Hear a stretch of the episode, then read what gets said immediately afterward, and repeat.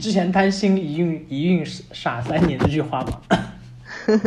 我觉得不会耶，我觉得酒喝多了才会傻呢。酒喝多了是不理智吧？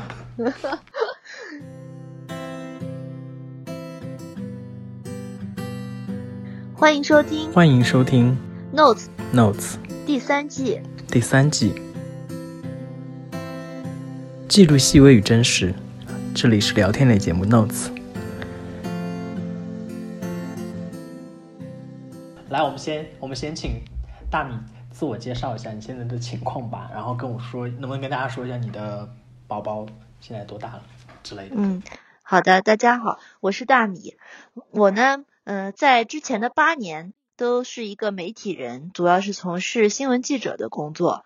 然后在我人生的第三十个年头呢，转行做了教师，进入了一所中学，所以也算是一个人生的一个转变。然后目前我的小孩呢，已经是到四月份的时候就是三岁整了。你你你你你现在会不会觉得就是啊，怎么怎么就有小孩了？嗯，其实现在已经不会有这样的感觉了，但是 你什么时候有这种感觉？有的生孩子那阵子，从怀孕到生，就是一直觉得很恍惚，就是我怎么就怀孕了，怎么就生孩子了，好像很快。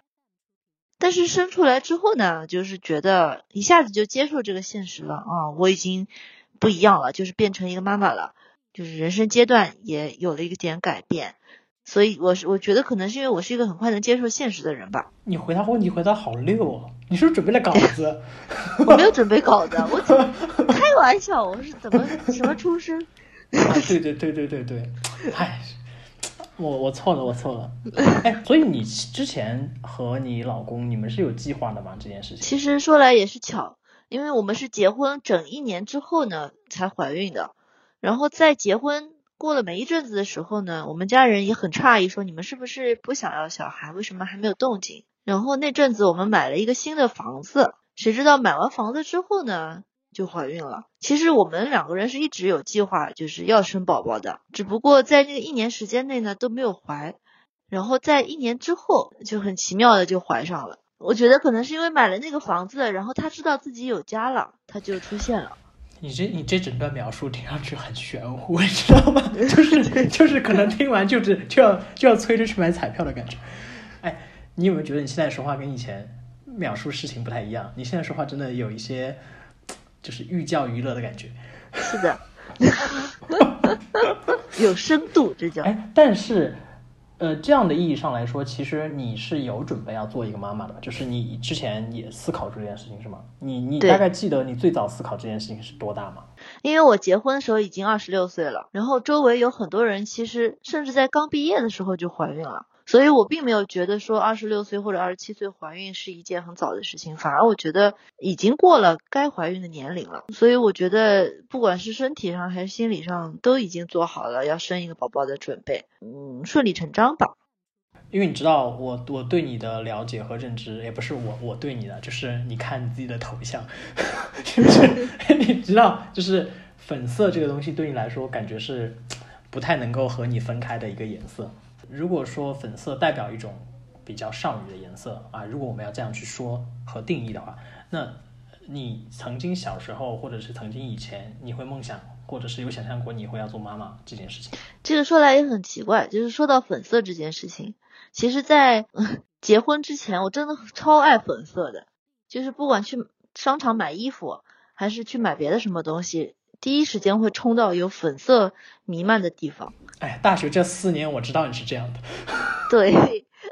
但是后来很奇怪啊，就是结婚之后，二十六岁之后，就突然不太喜欢粉色了，开始追求那种简约色，比如说奶茶色啊，嗯，咖啡色啊这种比较好搭的颜色。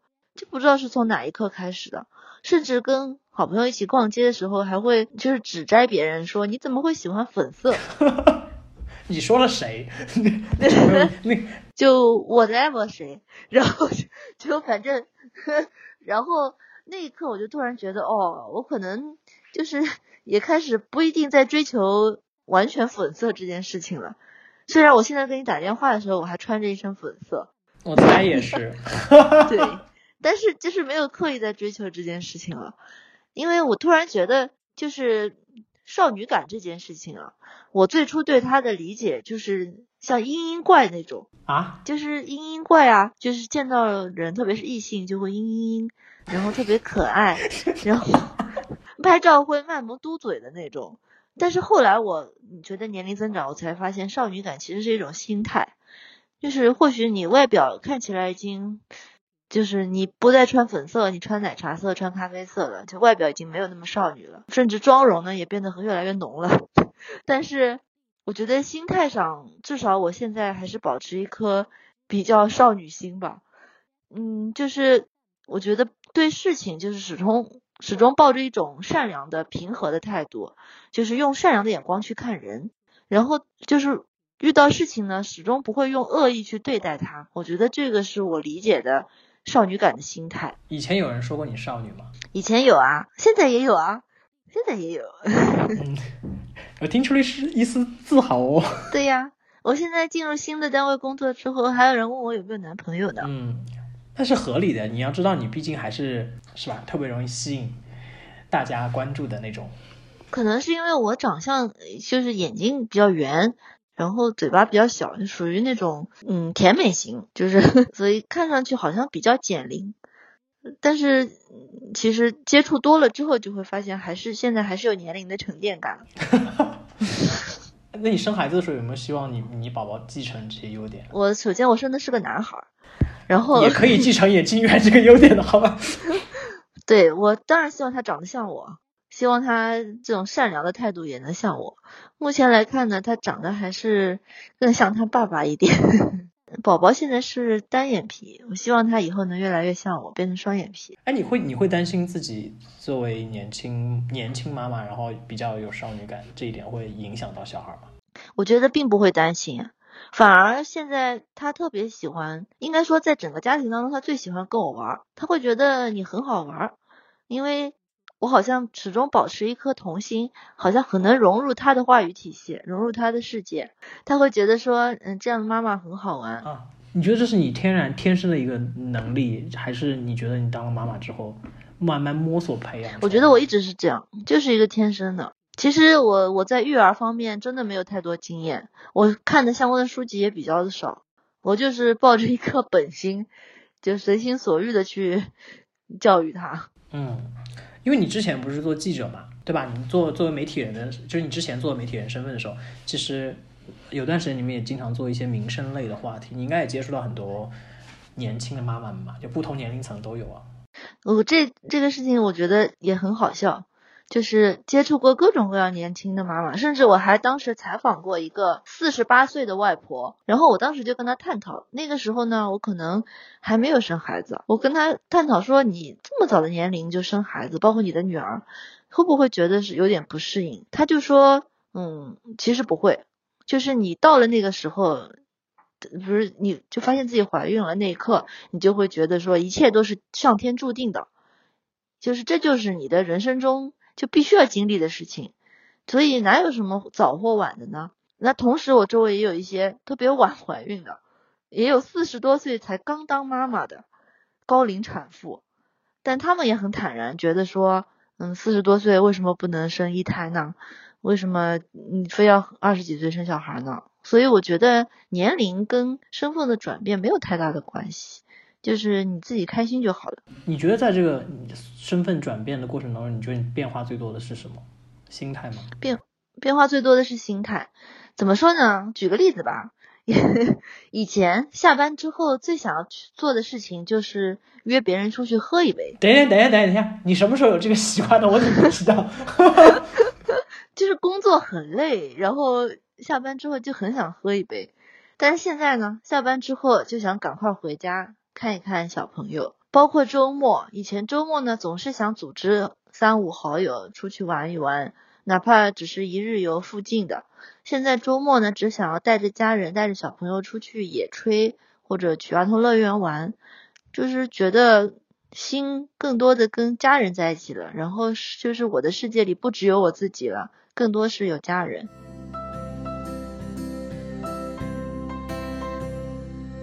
你现在正在收听的是聊天类播客《Notes》第三季的节目。本节目可以在网易云音乐、苹果播客、喜马拉雅 FM、荔枝 FM 订阅收听。所以，其实我刚才听你说的很多内容，就是包括你从怀孕，然后到你成为妈妈，这整个过程当中，好像你都没有特意刻意为这件事情去做一些什么必要的准备。我首先一来是因为我当时还是一个记者身份，工作确实很忙，没有太多的去关注这方面的事情。另一个，我就是对于这种，我对自己的人生一向是顺其自然的态度，我不会很有计划性的去计划我未来的人生。我觉得反正人生没有后悔药，走到一步算一步。嗯，你把我本来想问的下一个问题给堵住。没有，因为我原来想，我原来想说，就是因为你，你刚才我们刚才也回顾了，你就是你这段时间的一些身份转变，包括你不断在适应一些新的内容，所以我就想，我原来想问你说，那你之后会不会有，因为孩子会在不断成长，你跟他之间的关系和你的身份，你们身份之间的一些关系也会在不断的变化。所以我就原来想问你对以后有什么想法和担忧吗？然后我发现其实你就是一个顺其自然的人，所以应该你也不会再担心这个事情。如果要说担心的话，那就是有就是不要成为虎妈，因为我担心那天吗？我对于他也是顺其自然，包括你以后学成什么样，你变成什么样，长成什么样，我觉得都随你。只是我觉得会不会以后会受到周围的人的影响啊，受到什么就是各种。新闻的影响 会不会变成跟他们一样的那种焦虑的妈妈？所以我现在只能不断的告诫自己，就是不要去把过多的心思放在这种事情上，就是顺其自然。这么听起来的话，你现在还没有受到那么多，就是你现在身边没有很多，就是你知道有些年轻妈妈成了年轻妈妈之后，她身边的朋友圈更多就是年轻的妈妈们，就以前可能是更。跟同龄的一些单身女青年，或者是恋爱中的女青年，现在就变成了一个妈妈群。你身边还没有这么密集的？有的，有的。周围很多嗯女性，特别是同龄的好朋友都变成了妈妈。其实啊，他们不少人还都挺焦虑的，各种各样的焦虑，比如育儿方面的，嗯，孩子教育方面的，包括孩子这个未来财富方面的，就是他们焦虑很多。因为我我以前 我以前是一个跑教育教条线的记者，就是对于这个各种各样家长的那种教育焦虑呢，我看的太多了，所以我总是跟我家人也好，跟周围的人也好，总是说教育这件事情不是你一个人在思考的事情，是你首先你跟你的家人都要思考的事情，其次其实这件事情的主角才是小孩，不是吗？你在这边焦虑的跟什么似的，最后还不是要看他的情况吗？所以他学得好也好，他或者他没有这个天赋，他学得差也好，你我觉得都应该尊重他这种自由生长的状态。我觉得舒展是一个孩子成长最好的状态。你如果硬要去改变他，或者去把他变成你想要的样子，你也累，他也累。所以你你你没有希望孩子成为一个什么样的人人吗？虽然老话说三岁看老啊，但是。也可能他现在没到三岁，反正我是看不出来他会变成什么样的人。但是我只有对他有一个坚持，就是他一定要做个好人。就是你，你不要去犯法，你不要去做道德范围不允许的事情。你会希望，因为很多人会，很多人会用“为为母则刚”这句话来去形容一个母亲身份的转变和她心理状态转变嘛？就你会希望说，会或者担心说自己要去。承担更多保护他这样的角色和身份嘛？就是你觉得你在他成长过程中应该扮演一个什么样的角色是最好的？我觉得一定会的。我这方面其实也有一些想法上的变化。就是在他刚出生的时候呢，我看着他，我就在想，哦，我以后要成为你的这个保护侠，嗯，或者是以后你的人生，我是不是起码要在你的前十八年为你做一些铺垫，做一些保护？但是。过了几年之后，也可能是因为我在，就是还是因为这个跑教育条线的原因，就是接触了很多的家长和孩子之后，我发现，嗯，其实有时候你对于他的这个保护不一定是他想要的，所以我觉得我不应该成为一个保护者，就不应该是张开翅膀的那个人，我应该是一个跟随者，就是在他背后走的那个人，跟着他往前走的人。或许在他需要照亮的时候，我给他的人生路，嗯，提供一些光亮，帮他照一照前面应该怎么走。但是一定不是走在前面引导他的人，就是他的人生应该是他自己选择，我跟着他，我去辅助他，应该是这样的一个角色。哎，你不愧是记者，我都真的怀疑你准备了稿子，你知道吗？我没有。成为母亲这件事情有没有一些必备的技能是需要大家去掌握？嗯，当然了，就是身心的准备啊。一个是身体上准备好了，就是你要做一个妈妈，你至少身体上要能承受。比如，首先是你要承能，你要能做好准备，承受那十月怀胎的那种那种艰难吧。然后就是要做好身体的准备，是生完他之后，以后照顾小孩的那种身体能力。不光是体力方面的，还有就是你的，你得锻炼，就是你一定要能跟得上那种体力范畴，真不是一般人能跟得上的。然后心理准备我觉得也很重要，就是你确实想要一个孩子，并且你觉得你后面的人生是能够，就是不会很艰难，是能够相对轻松的带着他去生活的，我觉得。这两方面的准备做好了之后，你就可以考虑生个孩子。当然，还有一方面的准备是题外话，就是你的另外一半，你觉得说他是 一个可以跟你一起去做这个事情的人。对，嗯。但你刚才说到体力的时候，我突然想到你，你体育，你以前体育那么差。是的，我现在面临最大的问题是我抱不动孩子，但是我觉得这不是个问题。如果家里有钱的话，你就可以找个保姆；没有钱的话，你你可以尝试别的路径啊，比如说让爸爸抱，或者嗯让他自己走。但你们家宝贝现在比较大了，应该还好。对，是的。但他现在会不会偶尔也是特别想让你抱他？会啊，他是经常会让大人抱抱。嗯，现在我们就是就是要狠心一点，锻炼他，让他自己走。你会觉得母亲在家庭里，呃，就在家庭当中，她扮演的。角色会更重一些吗？嗯，一定是的。首先是因为 大多数家庭都是父亲可能工作更忙一点吧，女性基本上从就是产假开始就是一直在陪孩子了，那肯定是介入的会多一点，包括喂奶呀什么的。但是父亲一定不能缺位，就他不能成为一个隐形人，一定是双方共同的努力。所以，要是你们家宝贝某某某段时间特别亲他爸，你会不会吃醋？不会，我高兴还来不及呢，我可以当甩手掌柜了。太好了，你们去吧，放我一个人去飞。等孩子再长大几年，就是可能会接触一些教育，就是他可能要去上课、上学，有他自己的要过，就是独立的时间的时候，你会不会想做一些别的事情？我会的。我一直有一个梦想是开一间咖啡店，这是我们从大一开始说的好吗？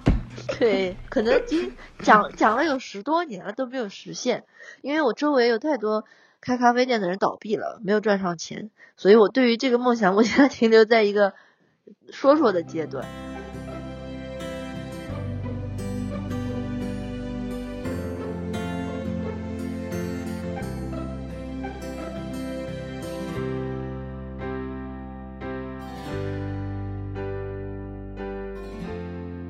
然后我们那个，我们回归到几个就是每一期节目必答的话题里面，好吧？嗯，好。嗯，第一个就是，刚才其实也问过你想做一个什么样的妈妈，对吧？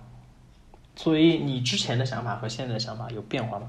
我觉得基本没有变化，就是做一个孩子的追随者，嗯，做一个顺其自然的妈妈，把孩子培养成一个舒展的幸福的人。所以其实这整个过程对你来说都没有一个 担心、呃犹豫、害怕的过程，对吧？就是没有太多负面的情绪在整个过程。或许是有，或许是有的，但是只有那么小小的一一小段时间。你觉得？你觉得陪陪你去克服那段时间的主要力量是什么？我还是基本上是我自己，因为那段时间还是这个原因，因为我以前。工作就是接触的，就是教育层面的新闻，所以我接触这方面的专家或者接触这方面的过来人比较的多，跟他们聊过之后，基本上，所以我说这段焦虑期很短，可能就那么几天，就是在生完孩子之后的几天也太短了。对，就是跟他们交流过之后，我就觉得哦，就是顺其自然就好了，做自己。然后现在需要你临场做这件事情，这件事情应该是我之前没有跟你提过的，对。但是我希望你要做一下这件事情，你可以想一想，就是请你对你的宝贝说一段话。我可以直接叫他的小名吗？可以。嗯，卷卷，我是妈妈。虽然你现在可能还听不懂我说的什么，你还小，但是我希望你以后能听懂的时候，能理解我这段话里说的意义。我希望你不需要成为一个很有名的人，也不需要成为一个很厉害、很成功的人。我只希望你人生能变得一直快乐，一直做自己想要做的事情，并且为之去坚持。我只希望你的人生永远能顺着你自己的选的路去走，哪怕这条路是错的，但是做自己就好。这是妈妈想对你说的话。让我让我让我平复一下。我我我其实我一直觉得，我一直觉得作为一个男性，就是我这一季和这季准备就是从要做十二期跟母亲相关的话题，就是要跟十二个年轻的妈妈聊这件事情。本身我觉得对我来说是一个很大的挑战。我觉得你可以的，而且你还能在这个聊当中了解很多育儿知识。对，其实其实今天其实今天跟你聊很多内容，其实一开始是想跟你聊一聊那个，因为你知道，其实有很多的女生在她们可能二十到三十这个中间阶段，她们会成为母亲，然后她们其实对于自己这个身份的转变，其实是有一些很多的困惑的。但是我觉得你今天的确给到了很多 很正向的鼓励吧。就是，这是我送给我儿子的话，也送给你，呃，希望你也能。过自己想要过的生活，你说我永远走自己想要走的路，对。啊，我以为你在说给说给听众们的，说给说给你的。好好好，感动感动。哎呀，我们俩干嘛那么客气啊？天哪！成为母亲，身份的变化并不可怕，而少女感也可能成为亲子时刻中的优势。一切都在于舒展的心态和爱本身。感谢大米来做我播客节目《Notes》第三季第一期的嘉宾，也祝他和宝宝在新的一年顺心顺意。也感谢收听本期节目的你。本节目可以在苹果播客、网易云音乐、喜马拉雅 FM、荔枝 FM 订阅收听。《Notes》每周三更新，我们下周见。